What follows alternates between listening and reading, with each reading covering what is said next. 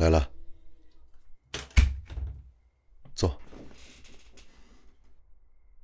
哎，帮我把灯关上。今天跟你讲讲那天我想跟你说的那件事儿。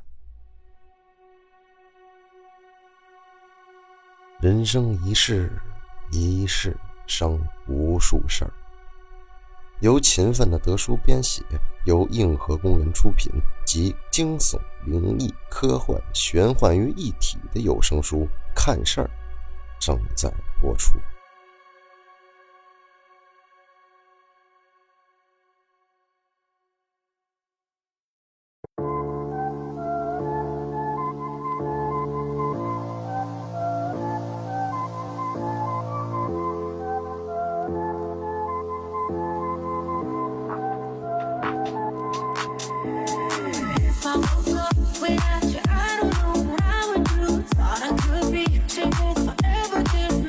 Ladies and gentlemen, welcome to 骑事儿，我们俩。开始之前说一声，跟大家说一下节目安排啊。星期一更新骑事儿，星期二会更新其他的有声书，星期三下午两点直播，晚上更新看事儿，星期四晚上七点鬼话直播，星期五更新骑事儿，星期六歇一天，星期日晚上六点半直播。我呢，跟阿克的想法特简单，就是让每天啊，大家如果要是关注我们硬核公园，都会有新东西听。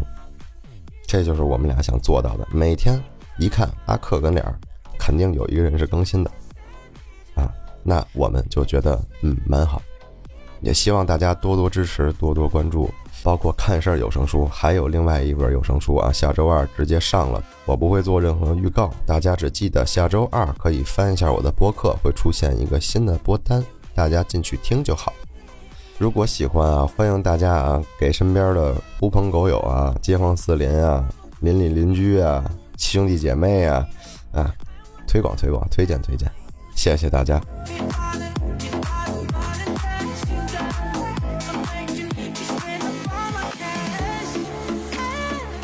天这个故事啊比较奇，是一名女听友投的稿。她是怎么说的呢？她是啊，听完奇事儿梦二，她便回忆起了她的外公，就突然一发现有点细思极恐，就来跟我说了。我觉得这件事儿呢，我还真没有遇见过，就是听说过这样的事儿。嗯，大家来听一听啊。这个故事呢，这个听友已经写过名字了，名字叫什么呢？说。他要是不去送那盒午饭，外公说不定那天就不会走。这个事儿啊，关于他的外公，四年前外公去世了，但是这一整件事儿都很奇怪。外公人呢超级好，无论是对自家还是对邻里邻亲，都是很能干。家中没有一套房出过装修费，都是外公一个人承担，装修的也是十分的漂亮精细。他很宠外婆，在家呢永远是他做菜，而且厨艺很好。外公和外婆呢是娃娃亲，从小也一起长大，直到现在。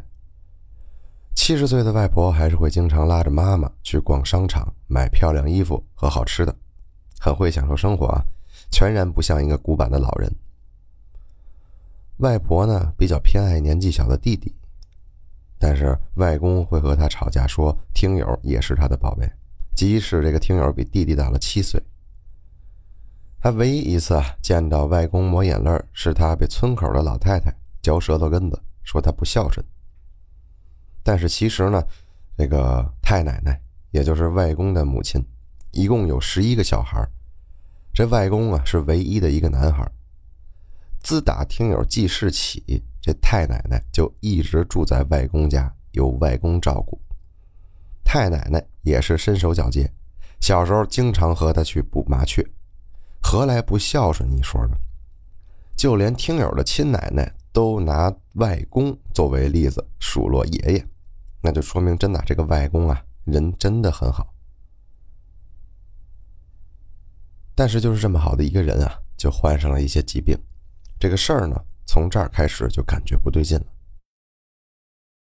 那年听友五年级，父母呢要因为工作暑假便把他和弟弟送到了外公家。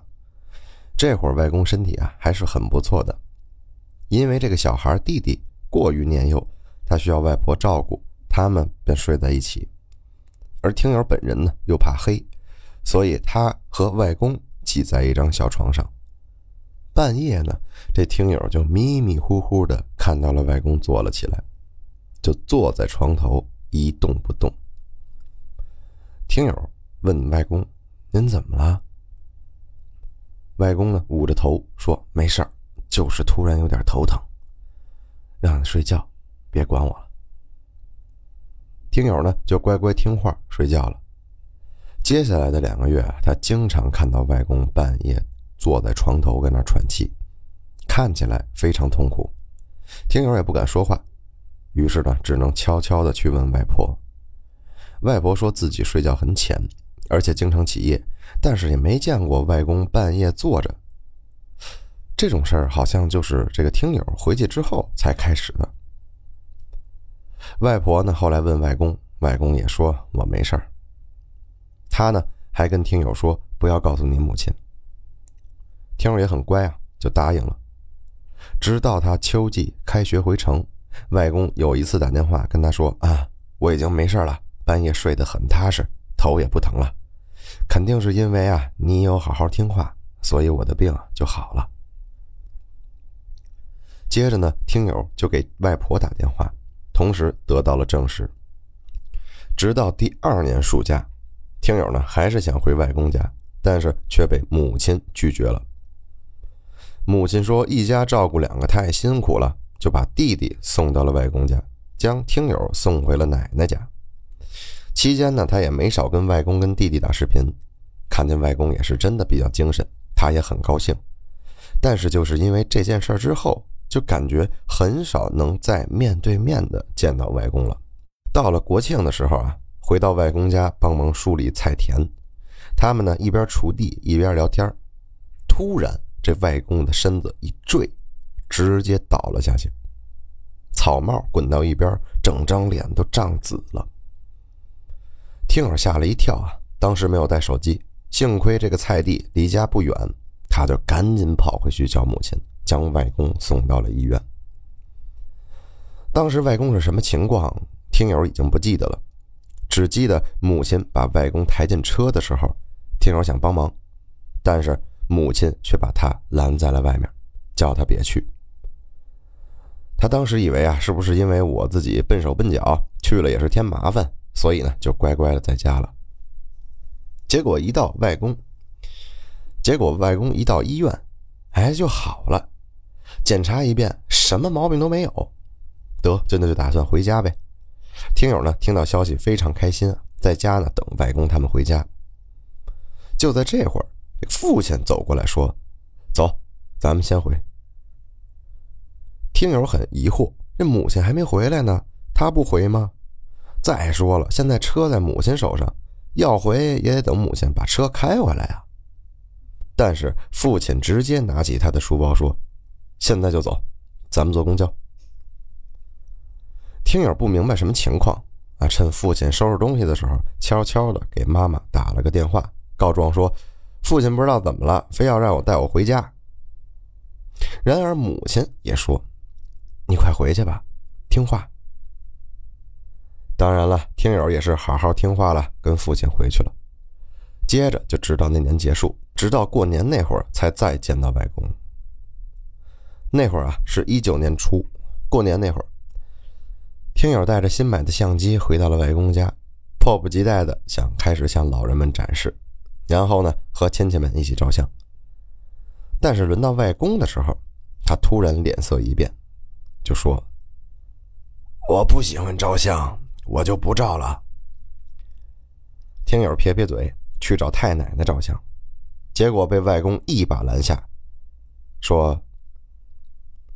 太奶奶年纪太大了，你年纪小就别和她照了，这种事儿比较晦气。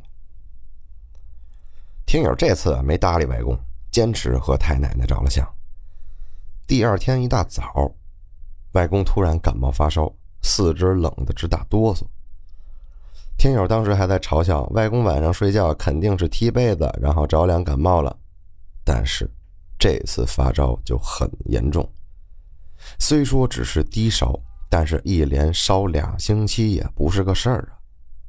原本计划的串门拜年也都取消了。母亲就一上午的时间，匆匆的把礼物全都送完，回家继续照顾外公了。在医院折腾大半个月，突然就查出来说是肠癌，而且已经晚期了。所有人大家都觉得不合理，因为老人们每年都有全面的体检，而且最近一次体检就在年前，外公不可能查不出来有癌症啊，而且一下就是晚期。但是事已至此，想太多也没用。安排好一切之后，外公就一直在医院化疗。这些事儿啊，听友他本人都不在场。早在外公第一天发烧的时候，母亲就让父亲带着听友走，把听友赶走了。他现在为什么能确定自己是被赶出来的呢？因为他们的目的地是在车子启动之后再决定的。而且父亲把他放在奶奶家之后又回去了。他现在想想就觉得很奇怪，为什么偏偏要避开他一个人？而且当时他还觉得是因为自己笨手笨脚，只会添麻烦。外公患病的消息啊，对于他来说算是一场晴天霹雳。刚开始呢，他一直要求去看外公，但是母亲总是说应该以学业为重，拒绝他。十分不理解，这再怎么样，亲人总归是最重要的呀。况且他只是想去看看外公而已啊。之后他一再要求，母亲又说医院这种地方晦气，脏得很，别去。听友就不理解，明明他天天带着弟弟去，为什么不带着他去？后来母亲直接给他报了两个补习班，现在想想就觉得。他就是为了填满他的时间，让他没时间去看外公。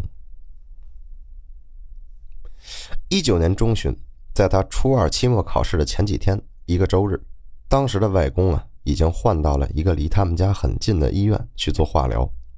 每天奶奶都在家做营养餐，然后给外公送过去，而外婆就一直在医院照顾外公。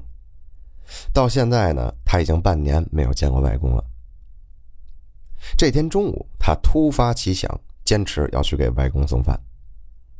奶奶拗不过他呀，嘱咐说：“路上小心。”时隔大半年，听友终于见到了外公。外公呢，面色苍白，但医生说情况很稳定，不必太担心。外公见到他也很开心，和他隔壁床的病友滔滔不绝地介绍听友，他呢也积极地参与谈话。聊得很开心，但是只有外婆一个人一直坐在一边沉默不语，脸色凝重。没坐一会儿，就对听友说：“我们吃的差不多了，你拿好饭盒就赶紧走吧。”听友有点尴尬，他不明白为什么连外婆也要赶他走。就在当晚凌晨两点。他在睡梦中被疯狂摇醒，一睁眼是奶奶。他轻声的跟听友说：“你外公走了。”他瞬间清醒了一大半，回过神儿，看见父母都在客厅收拾行李，准备出门，而他呢，连忙下床说他也要去，但是又一次他被拦住了。这次父母没有再叫他听话，而是破口大骂。语气凶得很，叫他在家好好待着，哪儿也不准去，不要跟过来。他被吓到了，愣在原地，看着他们急急忙忙的出了门。又过了一天，听友的期末考试开始了，母亲依旧没有接他回老家。老家中一大家子的人都在哭丧，就听友不在场。次日，他再一次要求回外公家送外公。但是电话那头，母亲哭得泣不成声的对他说：“外公肯定希望你能好好考试，再给他看一个好成绩。”于是，听友又缺席了。第三天，外公要去送火化了，他才被接回老家看了外公最后一眼。弟弟一直在数落他，怎么现在才来看外公？听友非常憋屈，但是也没法反驳。下午他想去火葬场，又被拒绝。这次他真的生气了，跟母亲大声呵斥：“为什么不让我去？是因为我只会添麻烦吗？”母亲一句话都不说。看见这个情况，亲戚们都围上来说：“算了算了，让你别去就别去了嘛。”最后呢，听友还是没去。火化之后啊，外公的火灰盒和遗照一直放在房子的高处，直到去年，母亲将外公移进了墓中，而太奶奶在这之后也不久随外公一道去了。今年清明，因为疫情，公墓那边需要预约人数进出，母亲预约了四个人，又将他排除在外，直到现在，他都不知道他外公的墓在哪儿。在外公过世的这几年啊，他也从未做过有关于外公的梦，倒是母亲和弟弟经常会梦到外公，父亲也梦到过，可是就听友一次都没有。他之前呢还会嫌弃外公小气，都不让他做梦梦到他。直到几个月前，他和朋友一起去老家的古镇老街玩，遇见了个算命的。听友就觉得好玩，就让他呢帮忙算他姻缘。算命的盯了他很久，说：“你这阳气也太重了吧，特别重，你得注意了，这不见得是好事儿。”至于姻缘嘛，你身边会有很多男生，但是因为你阳气过重，犯冲，估计都只会做兄弟。朋友听到之后都在笑，听友也当是个笑话，一笑而过。现在想起来，这个算命的一点没错。听友啊，在女生中长得算很高的了，发型、衣着都像男生，劲儿也很大。经常和班里的男孩们一起干体力活，所以跟男孩玩的非常好。至于他说阳气太重也没有好事他好像有点思绪了。他跟外公的一切都好像是不好的巧合，但是每次联系起来都发现一个规律：他和外公见面，外公就生病。亲戚赶他走，他只要走一会儿，外公就好了。再加上算命的说他阳气太重，没什么好事儿家里人又频频阻拦他与外公见面，让他不由得就肯定了这种因果关系。听友比较自责，觉得外公的一切都好像是他导致的。要是他不回去住，外公就不会头疼；要是他不去锄地，外公就不会晕倒；要是他过年不回外公家，他也不会患癌。他要是不去送那盒午饭，外公说不定那天就不会走。要是他阳气没有这么重，说不定就不会犯冲，就能梦到外公了。事已至此，这件事儿就结束了。